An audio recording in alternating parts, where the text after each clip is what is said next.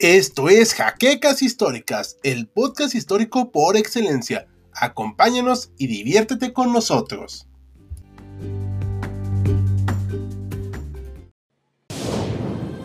Bienvenidos a HC Historia Contemporánea, la página histórica por excelencia.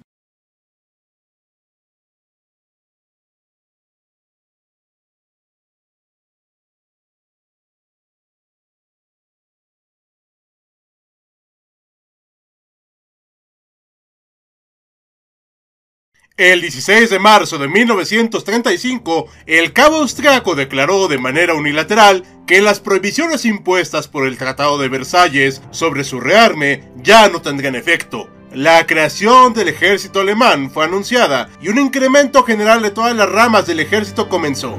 En este escenario, la Kriegsmarine alemana contempló la construcción de una gran flota de guerra que podría rivalizar con la Royal Navy por el control de los mares. Esta ambición tomó forma con uno de los acorazados más famosos de la historia, el Bismarck, que pasó a ser una leyenda de la Segunda Guerra Mundial, a pesar de su corto tiempo en el escenario bélico. Bienvenidos una vez más, historiadores, a una entrega de su sección Máquinas de Guerra, donde hablaremos del ya mencionado barco Bismarck, el cual tratamos de manera anterior, pero hemos decidido rehacerlo para corregir algunos errores puntuales que ustedes señalaron. Y sin más preámbulos, comencemos. Después de que el canciller echara por tierra el Tratado de Versalles, los ingleses rápidamente se encargaron de negociar un nuevo acuerdo por separado con Alemania. El 18 de junio de 1935 consiguieron la firma del Tratado Anglo-Alemán, que en concreto ponía un límite teórico al crecimiento naval alemán. Su flota sería reconstruida,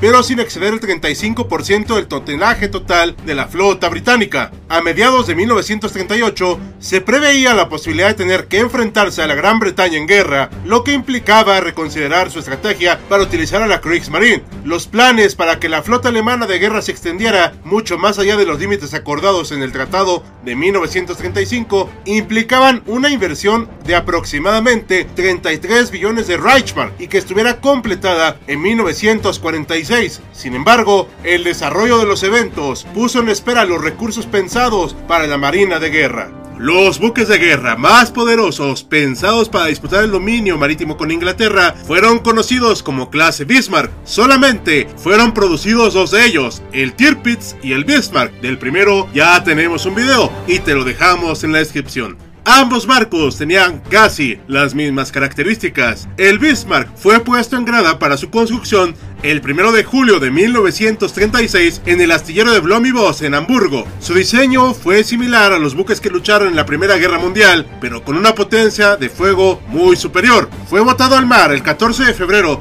de 1939 y bautizado con el nombre de Bismarck en honor al canciller de hierro Otto von Bismarck, el gran unificador alemán del siglo XIX. El acorazado fue entregado para servicio en agosto de 1940 cuando la guerra ya había estallado, pero tuvo que pasar por un largo periodo de 8 meses de entrenamiento. El gran buque alemán tenía una capacidad de 41.676 toneladas de desplazamiento y 50.153 a plena carga. Sus 251 metros de eslora lo hacían solo un par de metros más pequeño que su hermana gemela, el Tirpitz. Las tres turbinas de vapor con las que estaba equipado alcanzaban una velocidad máxima de 30 nudos, su blindaje era de 320 milímetros a la cintura, entre 50 y 120 milímetros en las cubiertas y entre 230 a 355 en torres y barbetas. Su poderoso armamento, distribuido a lo largo del navío, consistía en 8 cañones de 380 milímetros, 12 cañones de 150 milímetros, 16 cañones antiaéreos de 105 milímetros, 16 cañones antiaéreos también,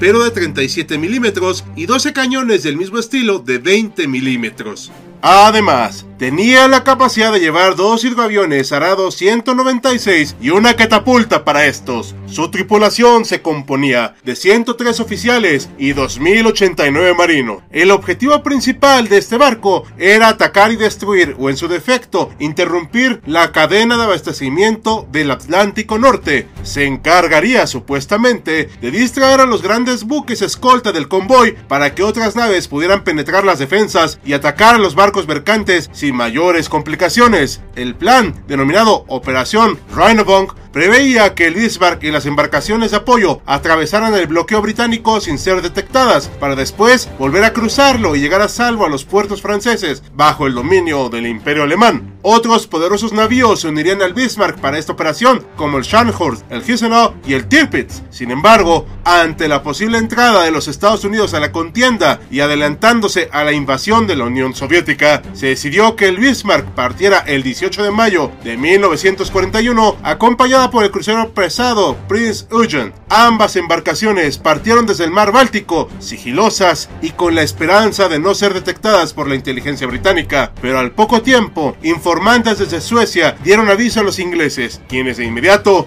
alertaron a su flota. El almirante Lutyens, comandante del Bismarck, se enteró de su detección el 23 de mayo, cuando se encontraba transitando por el estrecho de Dinamarca. La Royal Navy envió a dos cruceros pesados, el Suffolk y el Norfolk, para que le siguieran el paso al Bismarck. Ambos lo persiguieron hasta la mañana del 24 de mayo. Ese mismo día, el crucero de combate Hood y el acorazado Prince of Wales alcanzaron a la formación alemana y de inmediato entablaron combate. El Hood disparó primero contra el Prince Eugen a las 5.32 de la mañana y poco después se sumó el Prince of Wales al ataque. Los navíos alemanes respondieron pocos minutos después, ambos concentrando sus proyectiles sobre el Hood. Un obús de 203 milímetros proveniente del Prince Eugen impactó sobre el Hood y posteriormente otra salva del Bismarck lo alcanzó de lleno. La cubierta del Hood se incendió y sus expósitos de pólvora estallaron, destruyendo el navío junto a casi toda su tripulación. Una vez encargado del Hood, los alemanes concentraron sus disparos sobre el Prince of Wales, que fue impactado en siete ocasiones.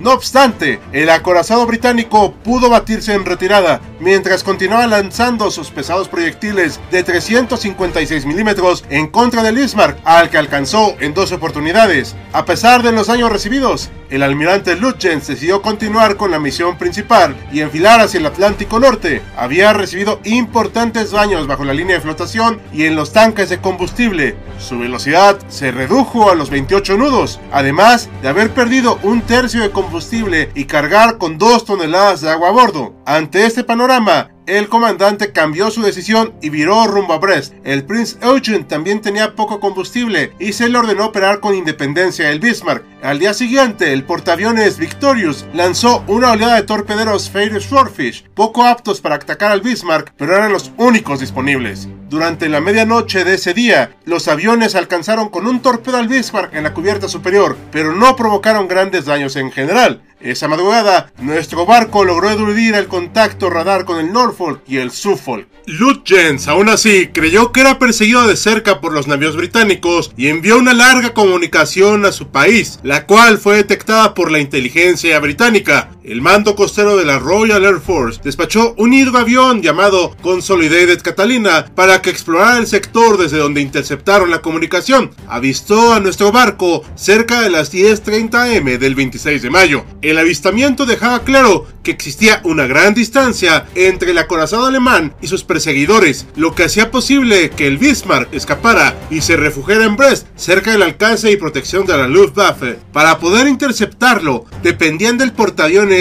Ark Royal y sus torpederos. Junto al portaaviones se acercaban el crucero de combate Renown y su escolta, el crucero Sheffield. El Ark Royal envió un primer ataque a las 14.50 horas con 15 torpederos Swordfish. Sin embargo, un error los hizo confundir al Sheffield con el Bismarck y lanzaron sus torpedos sobre el crucero inglés. Afortunadamente para ellos, las maniobras del buque y el fuerte olaje no permitieron que los torpedos alcanzaran su objetivo. Tras este casi trágico error, los Swordfish encontraron por fin al Bismarck cerca de las 20-30 horas del 26 de mayo. De inmediato, las defensas antiaéreas alemanas comenzaron a rociar el cielo con balas, mientras los biplanos británicos descendieron casi a nivel de oleaje para arremeter con mayor precisión al enemigo. Esta temeraria maniobra les permitió impactar con dos torpedos sobre el Bismarck, uno sobre la cubierta superior y el segundo en la popa, lo que provocó el bloqueo de los timones. Esto condenó la existencia de nuestro barco. El control del Bismarck se hizo prácticamente imposible y comenzó a trazar un rumbo errático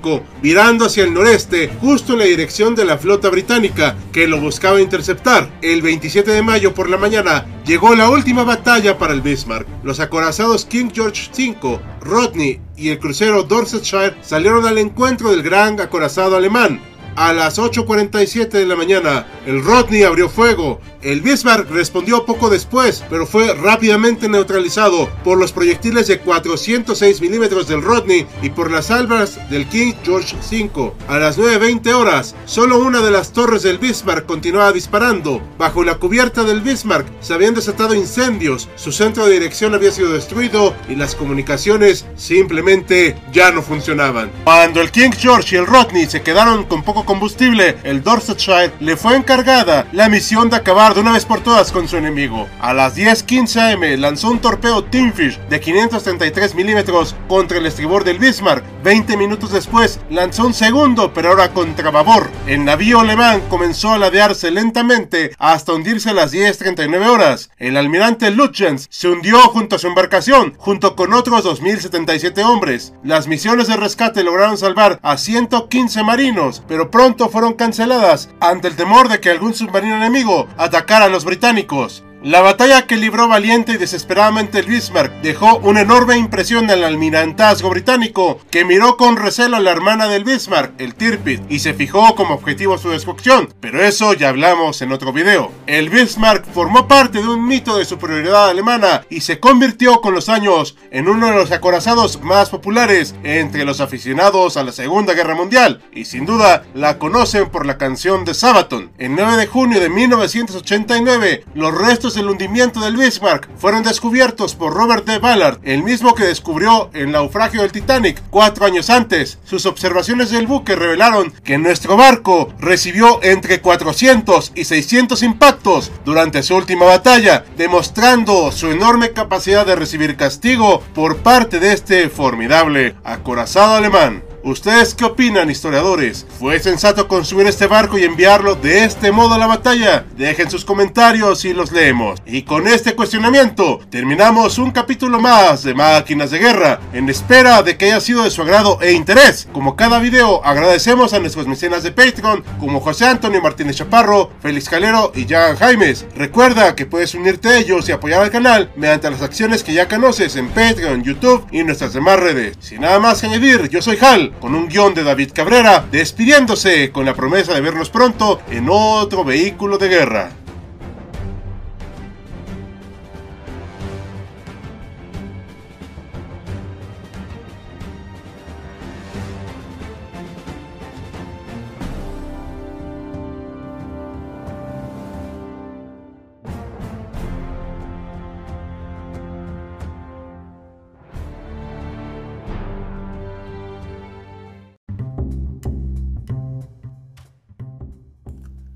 Gracias por habernos acompañado en Jaquecas Históricas, el podcast histórico por excelencia. Hasta la próxima.